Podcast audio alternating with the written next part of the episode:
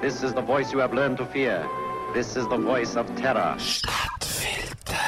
In vielen Ländern wird das Trinkwasser mit Fluor versetzt. Das passiert in den USA, aber auch in vielen südamerikanischen Nationen, in Australien, Neuseeland und Irland und in ein paar Länder mehr. In Deutschland ist die Fluoridierung nicht erlaubt. Bei uns hat es die früher gegeben, aber nur zu Basel und die Basler haben sie 1993 abgeschafft.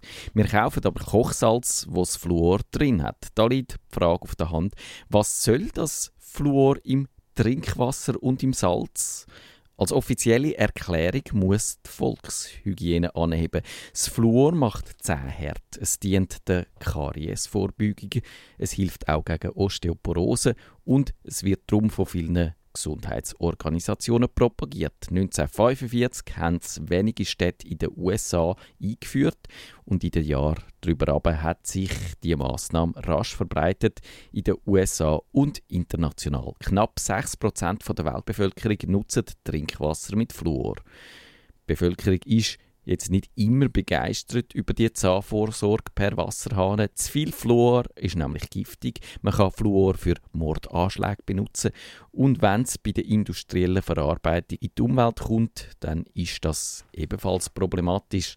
In Rheinfelden hat die Aluminiumfabrik 40 Jahre lang Fluoremissionen erzeugt. Wälder sind gestorben, Rinder sind krank geworden und Bevölkerung hat protestiert. Bis 1991 hat der Fricktaler Fluorkrieg gedauert.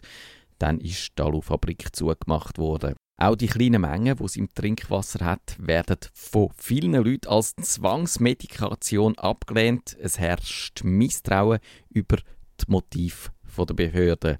Im Film Dr. Strangelove von Stanley Kubrick wird behauptet, da sei eine Weltverschwörung im Gang. Hinter der stehen entweder die Kommunisten oder aber die Illuminati. Es wird auch in einer anderen Theorie behauptet, die Russen hätten mit Fluor bei den Insassen von Gefängnis- und Gefangenenlager Schizophrenie ausgelöst. In die gleiche Richtung geht die Vermutung, die Deutschen hätten die Fluoridierung entwickelt. Ziel sagen keine gesunde Zähne, sondern eine gefügige Bevölkerung. Denn das Fluor im Wasser, so haben es die Deutschen herausgefunden, macht Menschen devot und unterwürfig. Und auch das ist eine schöne Theorie. Die Fluoridierung lenkt davon ab, wie schlecht es um Gesundheitsvorsorge bei der armen Bevölkerung bestellt ist. Die beste Erklärung dunkt mich aber die folgende. Die Fluoridierung ist darum entstanden, weil Industriegiganten in den USA in den 1930er Jahren ein Problem hatten. In der Aluminium- und Stahlindustrie ist dort zumal viel Fluor angefallen, genau wie im Fricktal. Und wo hat man sich dann die Frage gestellt, wo mit dem Abfall? Die Industrie hat ein echtes Umweltproblem gehabt. In die Landschaft rauskippen hat man es nicht können, das hätte das Ackerland versucht in die Luft ablassen, war auch keine gute Idee. Gewesen. Giftige Nebelwolken haben zu Donora 20 Leute dort. Donora liegt in Pennsylvania und dort hat es grosse Zink- und Stahlwerke. Und eben, da ist einem der Trick eingefallen, wo ja eigentlich an Genialität grenzt. Man macht den nutzlosen Abfallstoff zum unverzichtbaren Bestandteil von der Gesundheitsvorsorge. Man zeigt auf, dass Fluor Karies stoppt. In Regionen, wo das Wasser natürlicherweise Fluor enthält, haben die Leute bis zu 50% weniger Karies gehabt. Gute, eine lässige Sache, man wird das Fluor los und die Bevölkerung hat erst noch gesündere Zähne. Der, der den clevere Coup in den USA durchgezogen hat, ist der Oscar Ewing. Er ist einer der Anwälte der Aluminiumindustrie und praktischerweise gleichzeitig auch der Direktor vom Wohlfahrtsministerium und der Leiter vom Nationalen Gesundheitsdienst. Alles nur ein Beschiss.